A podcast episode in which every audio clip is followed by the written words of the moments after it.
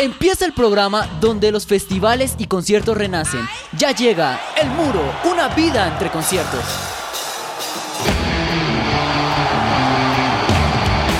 Radio Amiga, Cultura Musical.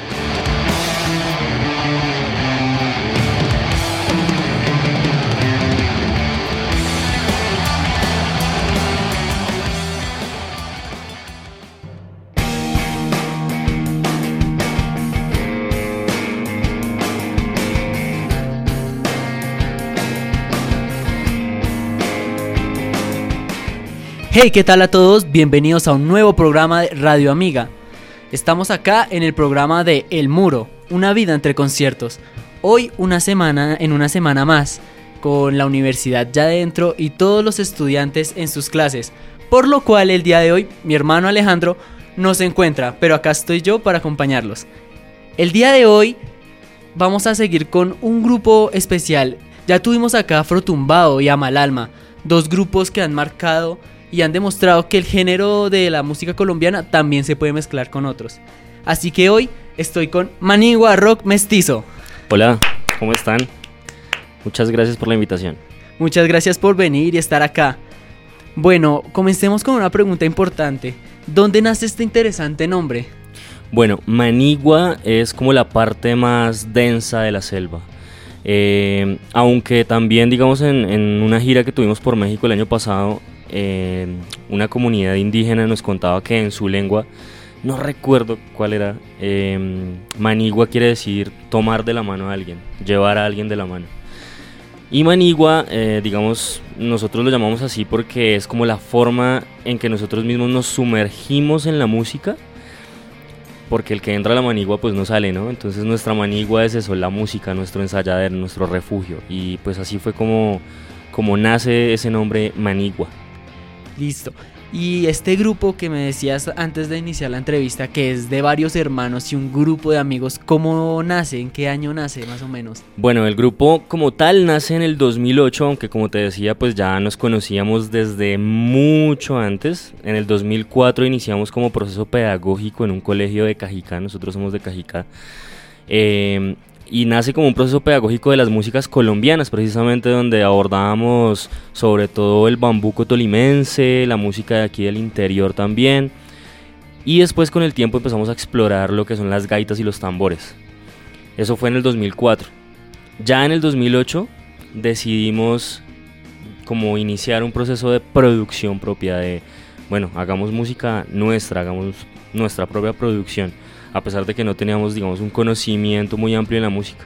Estábamos recién salidos del colegio y eh, cada uno, digamos, empezó su camino profesional en la música en distintas universidades y también en la pedagogía musical, que es algo que nos, en lo que nos desempeñamos todos los del grupo, eh, precisamente en Cajicá y en sus municipios aledaños. Entonces nace en el 2004, en el 2008 se formaliza, pero antes del 2004 ya, como te decía, nos conocíamos desde, desde enanos, literalmente. Por eso es que, digamos, es como esa unión tan familiar del grupo. ¿De dónde nace esa idea de unir algo tan original y algo tan propio como la música colombiana con un género extranjero como es el rock? Precisamente de lo que te cuento. Entonces, nace en el 2004 con, con música del Tolima, música, de, digamos, con, con, lo que es el bambuco, la rajaleña, eh, los sanjuaneros. Después empezamos con las gaitas y el rock siempre estuvo ahí. ¿sí? El rock siempre estuvo ahí como una influencia muy, muy fuerte. Era lo que, lo que nos llamaba, lo que nos, lo que nos, no sé, lo que nos movía también y nos inspiraba mucho. Entonces decidimos en el 2008 como, como hey, hagamos algo, pero pues que no sea rock clásico. Y, apliquemos todo este trabajo de investigación que llevamos durante todos estos años, desde el 2004. Entonces empezamos como, bueno, ¿y qué pasa si...? Pues no es, no es que lo hayamos inventado nosotros, ¿no? Es, es, algo que ya existía desde hace tiempo, pero, pero sí, digamos, con nuestro propio color. Entonces eh, ¿Qué pasa si cogemos esta letra y no la tocamos a cuatro cuartos, sino seis octavos, así como a ritmo bambuqueado? ¿Qué pasa si en vez de meterle un solo de guitarra eléctrica le metemos un solo de quena o un solo de gaita? ¿Qué pasa si en vez de colocar aquí unos platillos colocamos unas semillas de algún instrumento tradicional? Y así empezamos a jugar con, con esa propuesta hasta que, digamos, surge como, como la propuesta como tal. Es por eso, por, por el camino que ya llevamos trascendido durante esos años anteriores en la investigación y en la interpretación de las músicas colombianas tradicionales. ¿Y en qué grupos se basan? ¿En qué grupos empiezan a mirar y a decir podemos tocar algo más o menos como esto? Yo siento que las influencias en una banda es algo que va cambiando con el tiempo, algo que, o sea, las influencias que tenemos ahorita no son las mismas que teníamos cuando empezamos, ni cinco años después de haber empezado. Siento que mm, es algo muy que va mutando con el tiempo, pero innegablemente una de nuestras grandes em, referencias eh, ha sido Caifanes, ha sido Kraken aquí de Colombia. Eh, y claro, como te digo, como es una banda, no, no, es un grupo solista y componemos en grupo, entonces las influencias también varían, depende del integrante, no es lo mismo las influencias del bajista que del baterista. Eh, siento que mis influencias como vocalista, flautista y gaitero y tiplista de Manigua eh, ha sido mucho mm, los gaiteros de San Jacinto, Malalma me influenció muchísimo en mi época de universidad, demasiado. Y es para mí ahorita un honor, digamos, conocer y haber compartido escenario con Sergio en el, en el año 2016 en el evento Mestizo, que es el evento que organizamos en Cajicá. Y ser, pues, eh, como amigo y conocido de él es algo que a mí me llena mucho porque es una influencia grandísima que tuve. Humberto Pernet, por ejemplo. Eh, bueno, son varias que van mutando y transformándose. Depende del personaje al que tú le preguntes de la banda y depende a, en la época que tú me preguntes de la banda. Bueno, hablando de épocas, ¿cómo fue sentarse a decir vamos a hacer un grupo, vamos a hacer nuestra música y vamos a hacer nuestro primer álbum? Yo siento que fue algo muy natural. Fue algo que surgió porque, o sea, llevamos haciendo ya música bastante tiempo, con distintos grupos. Yo estaba en un grupo de gaita, el bajista estaba en un grupo de ska, el baterista estaba en un grupo de metal, eh, el percusionista estaba en un grupo, no sé, de música llanera. Em, y, y, sin embargo siempre continuamos con el proceso que empezó en el principio, que te digo que era un proceso pedagógico. Todos siempre nos encontrábamos ahí. Entonces hacer música siempre fue algo muy natural. Nos nacía desde, desde la cotidianidad, era nuestra cotidianidad levantarnos y pensar en música, desayunar música y soñar música todo el tiempo.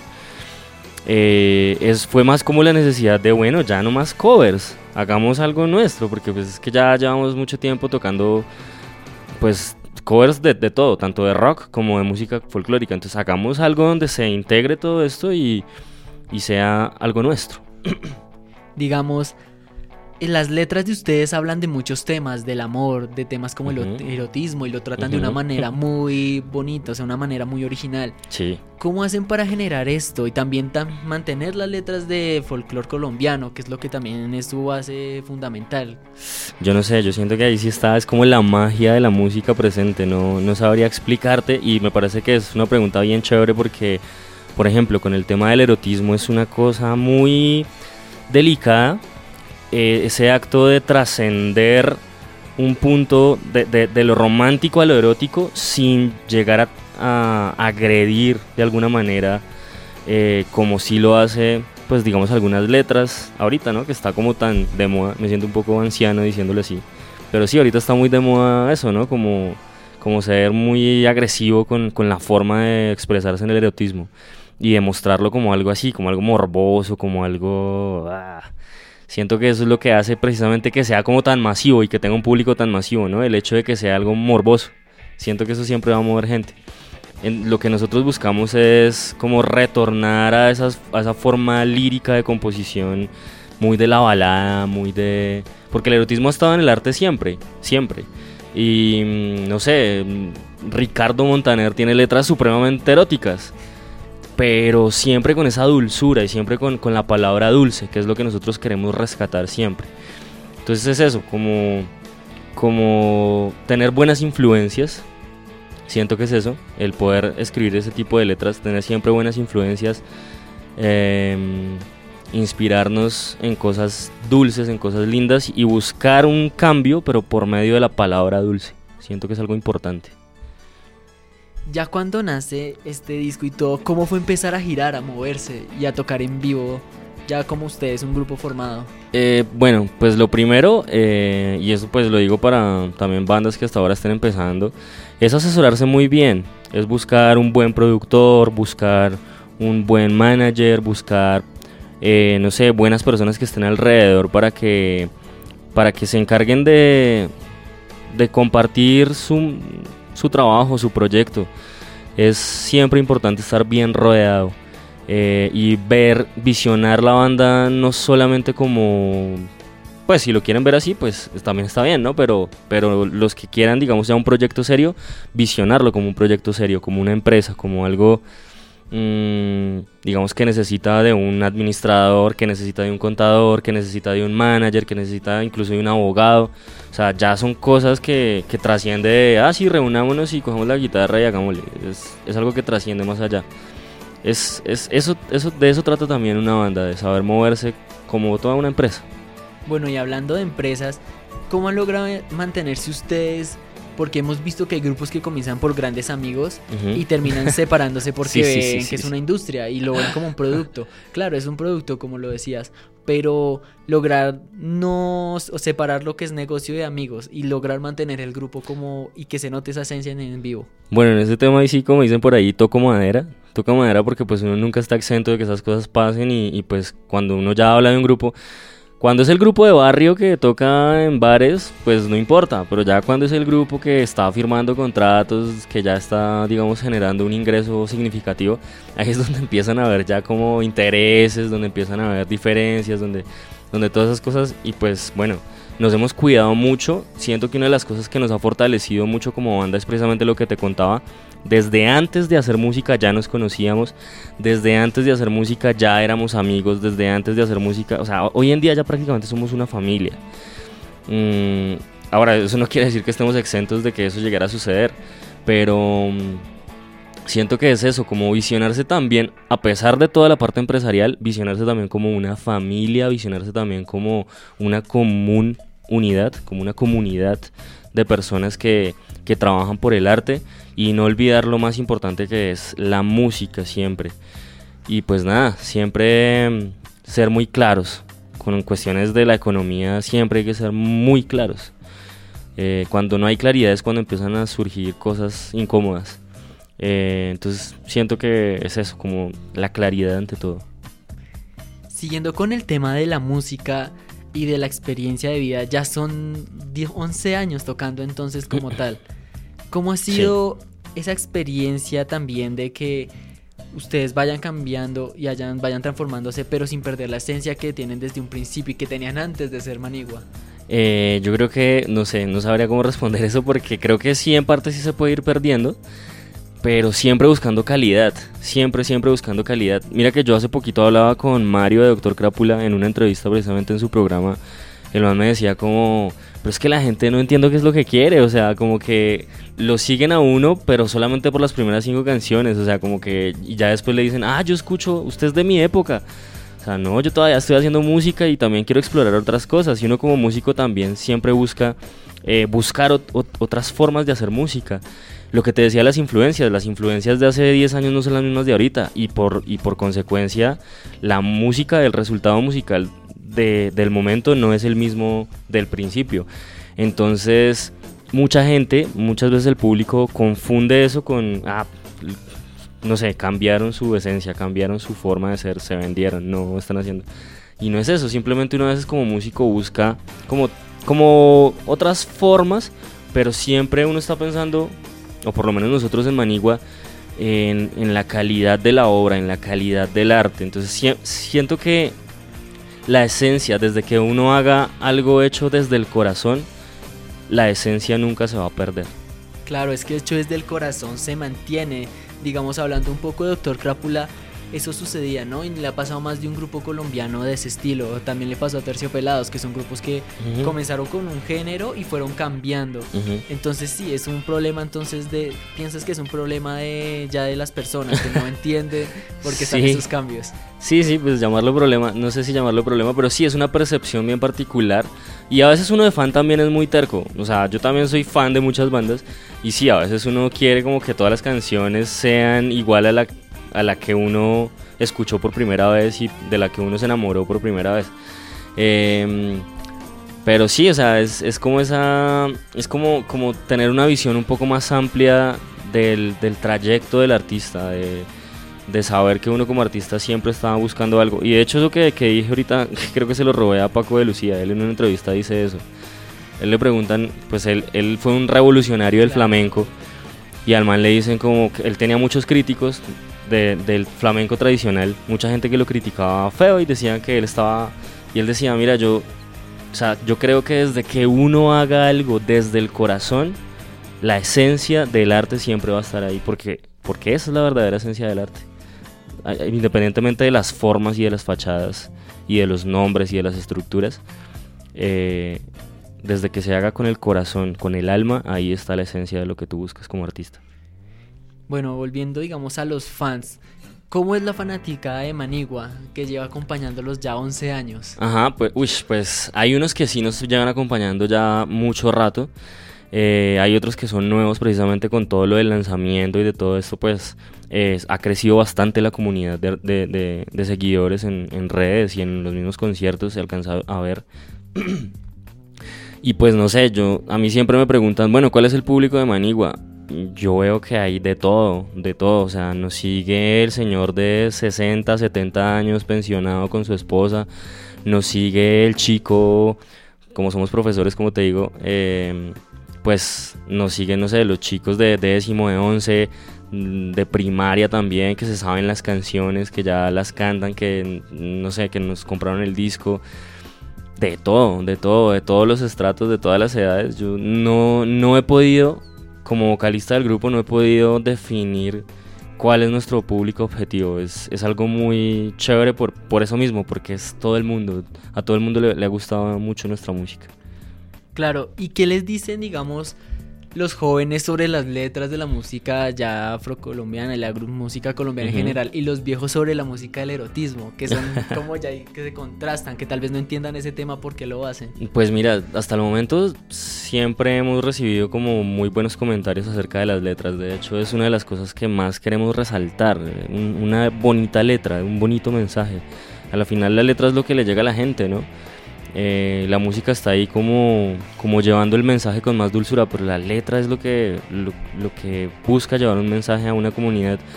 Y como te digo, somos profes y pensamos mucho en eso, que sean unas letras que sean bonitas, que busquen transformar, que, que busquen sacar a las personas, digamos, de su punto de confort, porque también son críticas algunas pero siempre con, un mensaje dulce, que llegue con amor, que llegue con, belleza, porque al final es el propósito del arte, hacer algo bello siempre. Y si vas a transgredir y, vas y si vas a impactar y si vas a sacar de, su punto de equilibrio algo que sea con belleza, eso, eso para mí es, eso es el arte. Entonces, no sé, hasta el momento eh, todos han dicho que muy bonitas, hasta el momento.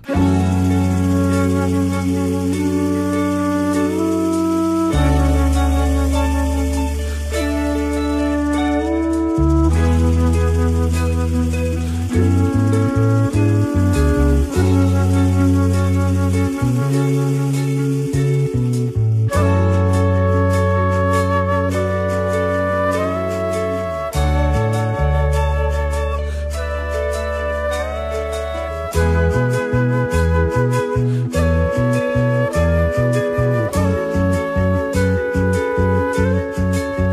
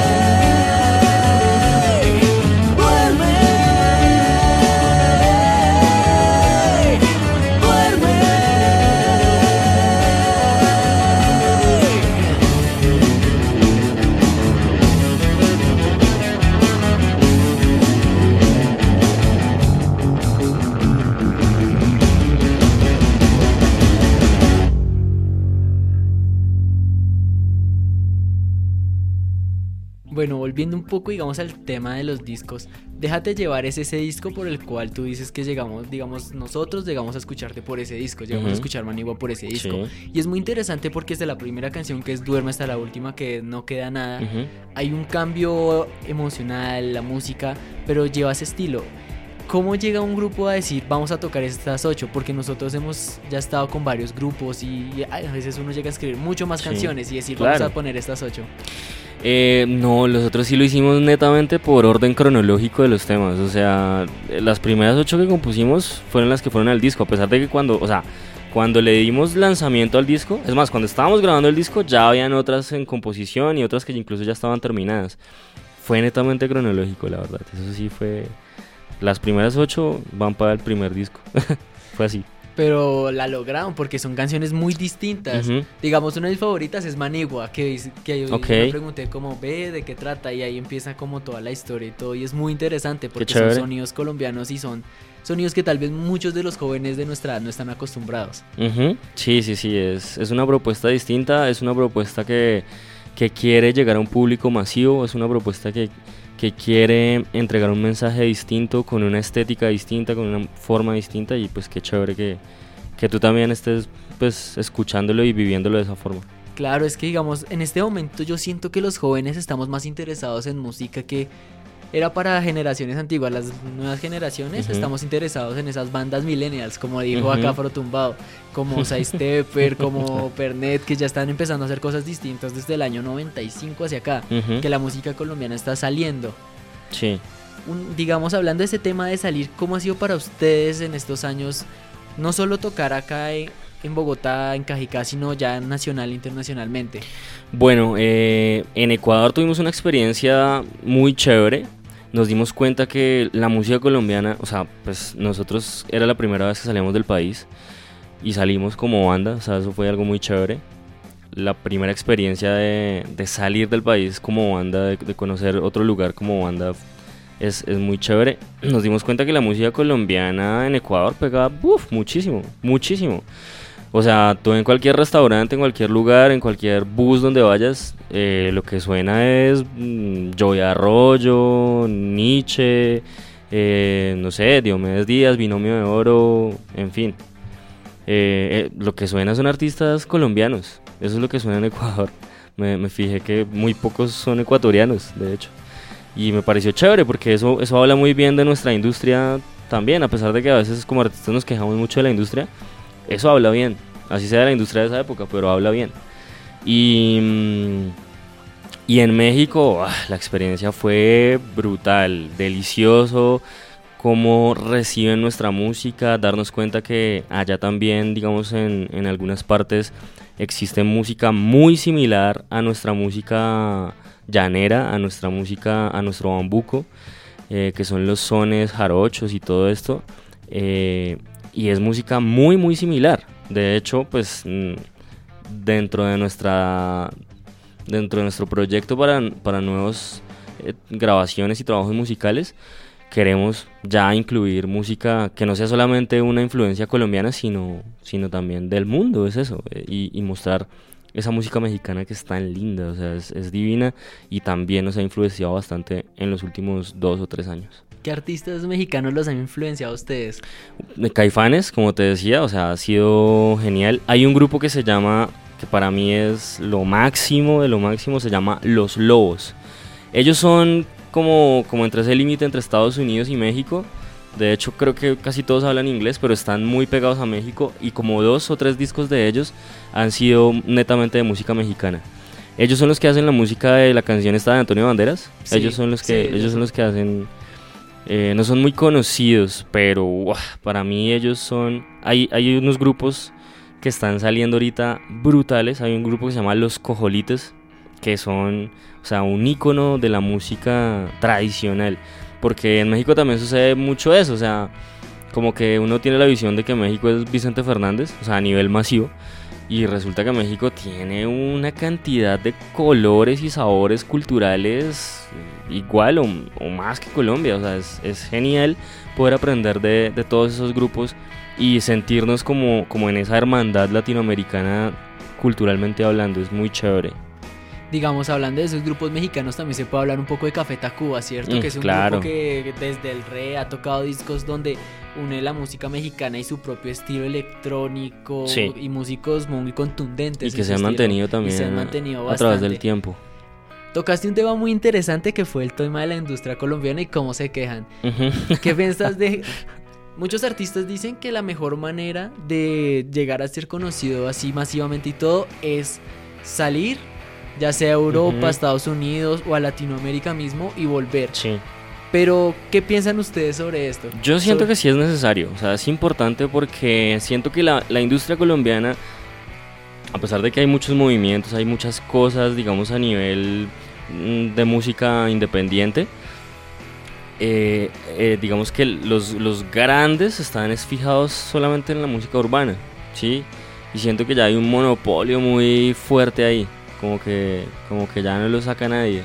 Y es, pues, muy triste porque somos un país con un folclore gigante, ¿sí? Han salido cosas muy chéveres últimamente, pero sigue siendo, eh, en una entrevista que vi que le hacían a Fernán Martínez hace poco, es música de nicho, no, no deja de ser música de nicho, o sea, para, para, para un público muy específico, ¿sí? Mientras que, por ejemplo, tú te subes a un bus y está todo el tiempo los mismos tres o cuatro artistas, Maluma y Yankee, bueno, en fin. Sí, tú prendes una emisora, tú mm, te subes a un taxi, tú prendes el televisor y están ahí todo el tiempo. O sea, es una cosa a nivel súper, súper masivo. Y eso es a lo que le tenemos que apostar. No solamente a la música, o sea, no, no estoy diciendo que se deje hacer para la música urbana, sino que se haga también para, para los otros espacios, para las otras propuestas musicales. Sí, es lo que sucede. Por ejemplo, México es una plaza mu- muy chévere. Hay muchos artistas que deciden irse allá. Messi Perine creo que está ya radicados allá. Precisamente por eso, porque digamos allá es, es una mejor plaza para mostrar ese tipo de proyectos. Está por ejemplo el caso también de Mon Laferte, no sé si lo has escuchado. Una chilena que estuvo en Viña del Mar. eh, brutal, brutal. Es, es un talentazo y le está yendo súper bien. Eh, ella es chilena, pero intentó, intentó en Chile y no, y se fue para México y ahí empezó a hacerla. Entonces siento que por ahora sí es necesario por lo menos ir y golpear puertas en, en, en otros lugares. ¿Cuál crees que sería esa clave para que la industria colombiana, no solo de los movimientos rock, de la música colombiana en general, llegue a otras partes y se mantenga? Mm, no, si tuviera esa clave, mejor dicho, ya. Pero creería que en parte es como también generar una, una hermandad entre las mismas bandas, entre el mismo público, entre el mismo, eh, entre el mismo, no sé, entre la misma comunidad de, de empresarios, que, seamos como más, que estemos como más conectados, que, que haya más hermandad y más empatía, que no haya como tanta competencia envidiosa, sino más crecimiento eh, como amigos. No sé si este hace un tiempo una entrevista que le hacían a Diego Cadavid, que el man decía como, no, yo he tocado con vallenateros y es una chimba entre, entre los grupos de vallenato. He tocado con reggaetoneros y es una chimba los grupos de reggaetón, como se tratan entre ellos. Y he tocado con grupos de rock y no, los rockeros son más rayados entre ellos, no se colaboran, no sé qué. Entonces es como, como eso, como generar más hermandad, como generar más conciencia, eh, crear propuestas que trasciendan un poco. Yo a veces veo, o sea, aquí en Bogotá hay unos grupos buenísimos, buenísimos. Y hay otros que no sé por qué no le apuntan a hacer algo como estéticamente más profundo. Pero siento que ya estoy hablando mucho y tampoco me gusta ser tan criticón. Pero sí, es eso, es como, como apostarle a hacer arte desde, desde adentro, desde el corazón, no solamente eh, algo como, como, como meramente lúdico, sino, sino hacer algo con, desde las entrañas, que salga desde el alma. Eso es lo que quisiera también como hablar, o sea, hay, hay mucho, mucha propuesta, ¿cómo se dice? Como desechable, como, como de moda, como ahorita que está tan de moda lo de las tendencias y eso es, es eso. Mm, no se está haciendo de arte como, como se hacía antes, se, sacaba una canción para que sonara 20 años, ¿sí? Ahorita no, es, es como lo del mes o lo de 8 días. Eh, hacer música desde las entrañas. Siento que puede ser parte también de esa clave. Sí, eso hace falta. Volviendo a ustedes, en el principio nos contaba sobre encuentros mestizos. ¿Cómo fue crear un concierto, un evento como ese? Bueno, fue bastante complicado. Eh, fue. Es, un evento que hacemos nosotros y procuramos hacer cada dos o tres años en nuestro territorio Cajicá, aunque pues estamos buscando la posibilidad de, llevarlo a otros lugares si es necesario. Em, en donde queremos, primero que todo, ofrecer un espacio para que artistas puedan mostrar sus proyectos propios. O sea, no hay bandas de covers, no las hay. Eh, es, una, es una como de las normas para, mm, uno de los cánones que colocamos nosotros para, para invitar a las bandas, para seleccionar a las bandas. Em, y aparte pues que sea un espacio de calidad tanto para el público como para las mismas bandas, en donde se les pueda dar todo lo que, todo lo que requiere una banda. No solamente lo que dicen, ah, pues ahí se les coloca en el sonido y barta gente. Entonces ya, ahí, no, se les paga, se les da un buen hotel, se les da un buen transporte, o sea, tratar a las bandas como, como lo que son y valorar su trabajo. Em, y pues para la gente también eso, como un espacio donde puedan ir a escuchar eh, una banda que toca no música ligera, no, o sea, sí, sino su o sea, su propia música, su propia canción, su propio proyecto. Eso es el mestizo. Eh, hacerlo pues digamos que fue una gestión más como de la mano con las instituciones de la alcaldía de Cajicá, con la oficina de juventudes, con la misma alcaldía y con el Instituto de Cultura de Cajicá. Eh, y el último que logramos hacer que estuvo muy muy chévere fue en el año 2016 con una asistencia no sé casi de mil personas, estuvo muy chévere. Bueno, y hablando un poco de ese proceso, ¿cómo logra uno generar un concierto así? Porque ya hay bandas que nos han dicho que han intentado generar conciertos o eventos de esta magnitud, así sea un evento que muchas veces se pasa por de baja complejidad. ¿Cómo logran ustedes pasar la propuesta y que se las acepten? Eh, insistiendo mucho, insistiendo mucho, pasando una buena propuesta, contándoles, contándoles a, digamos, a, los encargados de, de poner el billete de, cómo es la idea, de qué es lo que se pretende. Em, hay mucho estigma también, como, no, pero es que la vez pasada hicimos un, grupo, un toque de rock y los chinos se pusieron a romper los vidrios. ¿sí? Nosotros no, no, no, no, o sea, la idea es eh, hacer una convocatoria para grupos emergentes de, de propuestas distintas, no, no, necesariamente es un grupo, no, no, necesariamente son grupos de rock eh, Mm, clásico o de punk o de metal, sino, sino son propuestas distintas con música colombiana, eh, una orquesta de música colombiana, em, también va a haber algo de rap, o sea, es algo muy abierto para, y es eso, explicarle así a las personas, como a las, a las personas encargadas de apoyar el evento. Y... Mm, ah, bueno, no solamente es un evento musical, el encuentro mestizo también es un evento donde donde se encuentran todas las artes. Hay también, digamos, pintura, hay también, la idea algún día sería poder incluir el teatro. La vez pasada nos quedamos con las ganas, pero pues sería genial poder incluir el teatro. Eh, y es eso, mostrarlo como un evento cultural, no, no solamente como un evento rockero, porque sí hay bastante estigma. Mira que hay bastante estigma con, con, el tema de, uy, no, pero es que la vez pasada, no sé qué, se volvieron locos, a uno le rompieron la cabeza, cosas así que uno dice como, no, pues qué mal. Eso es una de las cosas, por ejemplo, que ha, aportado y contribuido en esa creencia también de que no, rock no. O sea, como que, como que es eso, ¿no? Sucede eso bastante a nivel institucional, con las alcaldías, con los colegios. Sucede eso a veces. Y digamos, ustedes que han girado bastante ya, ¿dónde se han dado cuenta que la organización de festivales y de conciertos es mejor acá a nivel nacional? Ah, mira que hemos tenido una experiencia bastante bonita en Boyacá. De hecho, gran parte de nuestros conciertos, de nuestras cosas, de nuestras giras, de nuestras invitaciones han sido siempre como a Tunja, Villa de Leyva. Siempre se ha movido mucho la cosa cultural en ese sector. En México hemos tenido una experiencia muy chévere. Sentimos que hay una forma muy bonita de, valorar el trabajo artístico de las personas. Eh, no sé si es, algo como muy sesgado lo que voy a decir, pero siento que allá, o sea, te pagan por tocar. aquí no, aquí tú tienes que pagar por tocar, literalmente. O sea, en un bar tú tienes que llenarle el bar, de personas, tienes que, no sé, colocar el sonido tú, colocar tú las cosas y, y te dejan tocar.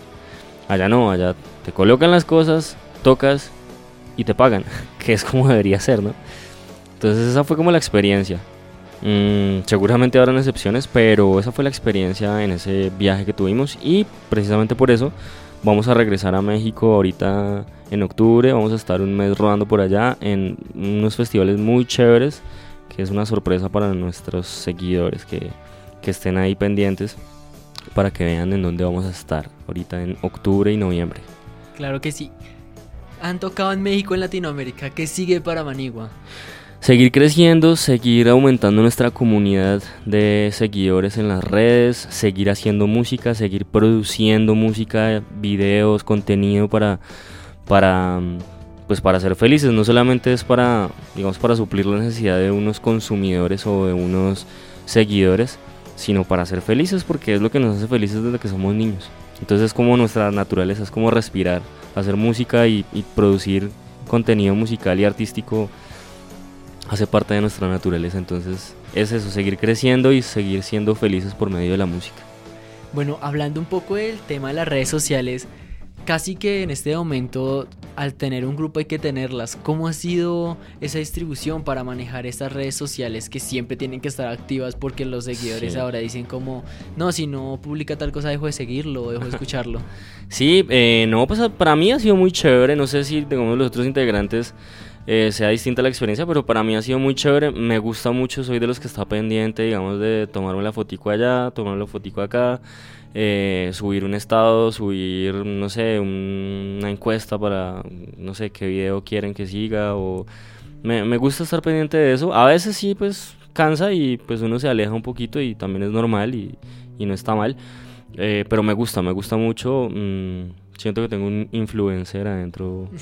Eh, ahí camuflado. No, pero igual hasta los presidentes, a cualquiera ya. En sí, este ahorita, ahorita y es, siento que a, todo, todo el mundo le gusta en el fondo, así lo niega. bueno, y de hablando de estos seguidores, ¿es muy distinta estas generaciones, estas personas que los ven a ustedes en vivo, a estas personas que los siguen o son el mismo público? No, sabes que es como el mismo. Pues obviamente en redes sociales se ve más gente joven, ¿sí? Eh, pues por, por, porque así es, pues por lo general casi, digamos, Instagram es más como gente joven, eh, relativamente hablando. Em, y pues, no sé, en los conciertos se ve, se ve esa, esa como esa amalgama de público eh, variado. Es muy chévere. Tanto en redes como en, como en los conciertos. Bueno, ¿y se ha pensado en tocar en Europa alguna propuesta que ya les haya llegado? Sí, sí, sí, pues eh, propuesta por propuesta como tal, no, la estamos esperando. Entonces, el que esté escuchando acá y nos quiera invitar, eh, hágale, invítenos. Pero, mm, pero sí, claro que se ha pensado, claro que se ha eh, hablado bastante del tema. La idea es el próximo año poder hacerlo. Eh, hay algunas cosas en República Checa interesantes que esperamos se gestionen para, para el próximo año. Es, es lo que estamos apuntándole. Poder estar allá y de paso pues estar en algunos otros lugares a ver qué, qué, piensan de nuestra música. Estamos haciendo cosas mucho más bailables. Este primer disco fue como un, como un diploma, ¿sí? Pero tú sabes que después de uno graduarse es cuando también empieza a aprender bastante ya, cuando sale a, enfrentar el mundo. Y siento que esto es nuestro primer disco, es como, como, ese, como esa acreditación, como un primer paso para abrir, pues, para abrir, puertas. Eh, pero la música que estamos haciendo ahorita es, es otra cosa, ¿sí? O sea, y es eso, es estar en constante transformación. Eh, es algo mucho más eh, bailable, se podría decir, en algunos casos. Es algo que, que también, o sea, estamos aplicando muchas de las cosas del aprendizaje de este primer disco, porque pues no, no todo ha sido bueno, porque si todo fuera bueno no habría tanto aprendizaje, precisamente cuando hay cosas que lo ponen a uno a pensar es porque hay, hay pequeños choques que lo, lo, ponen a uno a, bueno, ahora hagamos la música de esta manera. Si queremos, si queremos realmente hacer de esto un, algo, digamos, eh, masivo y que continúe siendo masivo y que continúe creciendo, pues hagámoslo y, tomemos estas, estas, estos aprendizajes y apliquémoslos, ¿no? Entonces es lo que estamos haciendo ahorita. Eh, la música que estamos haciendo ahorita es distinto y para cada público, para cada gira, para cada concierto, se piensa de una manera distinta. La estética sería distinta, la, forma de, mostrar al grupo sería distinta y sería la forma en que iríamos, digamos, a, Europa, no sé, con un show un poco más caribeño, porque pues es, algo que, se mueve bastante allá, es algo eh, bastante llamativo. Y resaltando un poco más, digamos, toda esta parte que, mm, que digamos es como muy ligada a, la parte tradicional indígena de aquí del interior. O sea, las semillas, las flautas, darle mucho más poder a eso. Siento que es lo que se viene para nuestras nuevas producciones y para nuestros nuevos conciertos. Y es lo que vamos a hacer precisamente el próximo viernes en un concierto que tenemos en Cajicá, todos invitadísimos. Es un concierto con un formato acústico eh, donde estamos explorando sonidos nuevos sin perder la esencia, sin perder la calidad, sin perder el alma y el corazón de nuestra propuesta. Eh, es, una, es, una, propuesta un poco más acústica, es exclusiva para este concierto eh, y para un concierto que tenemos en México. Ya este concierto está programado para esas dos fechas, en donde mostramos mucho la mezcla entre, entre lo tradicional y lo electrónico, pero, pero con un peso más fuerte hacia lo tradicional y está sonando muy chévere muy chévere. Volviendo un poco al tema del disco, siempre preguntamos esto y cuál es la canción cariñosa, al menos en tu caso, la canción que siempre quieres. Uy, eh, para mí mm, todas tienen algo especial, pero digamos que la que más más me gusta es Duerme. Duerme que es nuestro tema objetivo precisamente, que lo pueden encontrar en YouTube y pues en todas las plataformas, pero pues el video oficial está en YouTube. Duerme de Manigua Mestizo es para mí el tema favorito porque es un tema que habla de, pues, de, de una temática bastante delicada, pero muy hermosa cuando se sabe abordar de alguna forma, viéndola desde una forma natural, que es la muerte. O sea, es algo supremamente natural, igual que nacer. Entonces, es como eso, es como invitar a, a, la gente que, que se deje llevar por por la música, por la vida. Em, porque la muerte a veces lo pone uno a pensar en todo eso, en la vida. Entonces siento que es un tema muy bonito, para mí ese es el preferido, aunque pues todos me encantan, la verdad. ¿Cómo fue ese proceso de crear ese video? De que es el primer video y es como con el que también ayudaron a lanzar el sencillo. Bueno, contamos con un equipo bien chévere que son los Dog Sessions. Ellos eh, trabajan, digamos, con, varias bandas aquí en Colombia. Eh, han hecho bastante material en su canal, lo encuentran. Son personas muy expertas y que nos supieron guiar y asesorar muy bien durante el proceso y que también nos supieron escuchar. O sea, fue un equilibrio dentro de lo que queríamos nosotros con lo que ellos nos asesoraban en cuanto a todo, a la locación, en cuanto a la estética, en cuanto a muchas cosas. Eh, la decisión, por ejemplo, de que el video fuera en blanco y negro fue algo así que se tomó casi aquí a último momento y que fue una decisión muy chévere para mí. O sea, yo fui uno de los... estábamos ahí sentados y, y, nos pusieron las dos opciones y dijimos, no, pues hagámosle a blanco y negro, está muy bonito. Entonces, pues nada, eh, fue una, un proceso bien chévere. Aparte que recorrimos toda esa zona de nuestro territorio, que es Chía, Cajicá, eh, toda esa parte hermosa que tenemos y que poco se, se muestra, digamos, como algo masivo. Por lo general lo que se vende de Colombia es playa, brisa y mar. Pero resulta que aquí en el interior tenemos algo que es hermosísimo, que son los páramos, que son las montañas, que son las fuentes hídricas así súper lindas y, y, que hay que mostrarlo porque somos, o sea, este es nuestro territorio, esto es, o sea, ese es nuestro territorio, ese es nuestro lugar y queremos representar y ser embajadores ante el mundo de, de ese territorio, de nuestro páramo, de nuestro de nuestro potrero lleno de vacas. Eso es Cajicá, eso es Chía, eso es lo que queremos recuperar, eso es lo que queremos mostrar ante el mundo.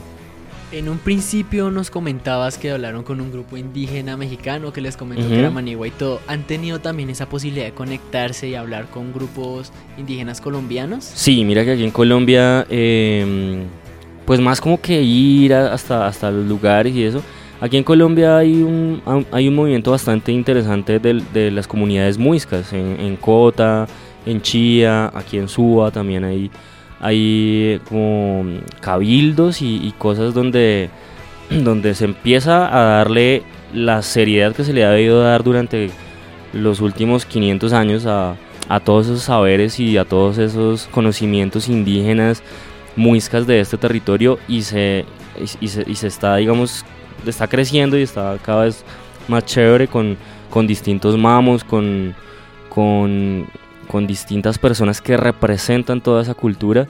Em, y hemos recibido precisamente ese, ese, ese conocimiento y esa, ese legado de la, de la comunidad que es lo que queremos también nosotros que permanezca durante el tiempo como familia, es eso, es, es, un, es un legado de, muchos mambeaderos, de muchas charlas con, con, esas personas que han entregado su palabra del, del, tejido, de cómo tejer arte siendo una común unidad.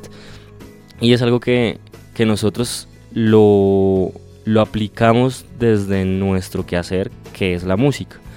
Entonces ha sido una experiencia chévere. Mm, como todo, digamos que es aprender para aplicar eh, lo que lo que vemos que nos sirve lo aplicamos en nuestro proyecto y ha sido muy chévere porque es eso, es mostrar ante el mundo que, estamos haciendo arte y estamos haciendo música y un producto musical basados en músicas tradicionales y en conocimientos tradicionales eh, aplicándolos desde, desde el quehacer. Entonces ha sido muy chévere todo ese acercamiento a esas comunidades porque tienen mucho para enseñarnos, mucho, muchísimo. Sí, eso sí es bien sabido. Un último mensaje para eh, esos oyentes, para las personas que nos están escuchando en este momento. Bueno, eh, bueno, primero que todo agradecerles a ustedes, muchas gracias por la invitación y a las personas pues nada, están invitadísimas a este viernes a acompañarnos a nuestro concierto, va a ser en Cajicá, en el Centro Cultural, uno de los centros culturales más bonitos de Colombia.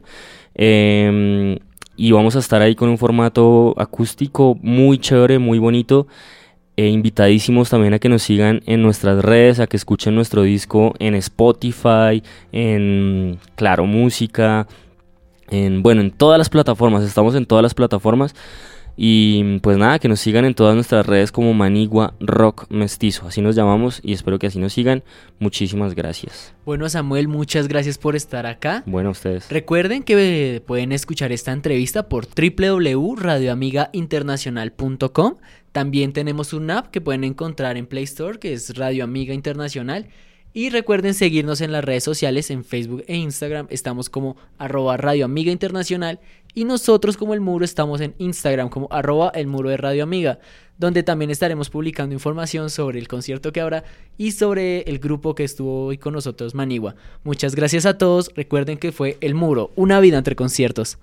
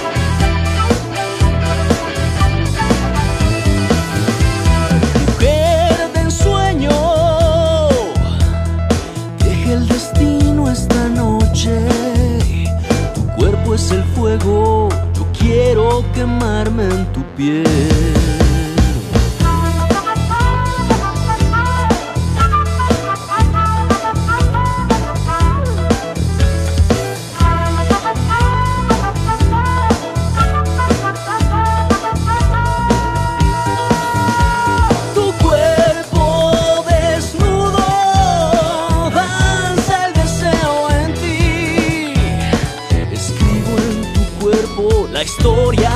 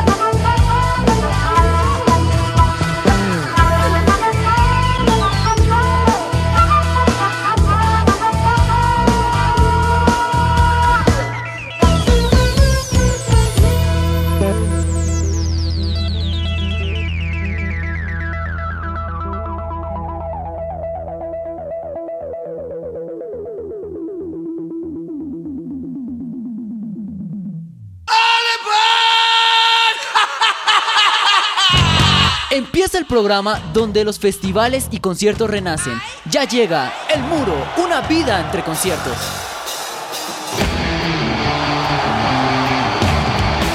Radio Amiga, Cultura Musical.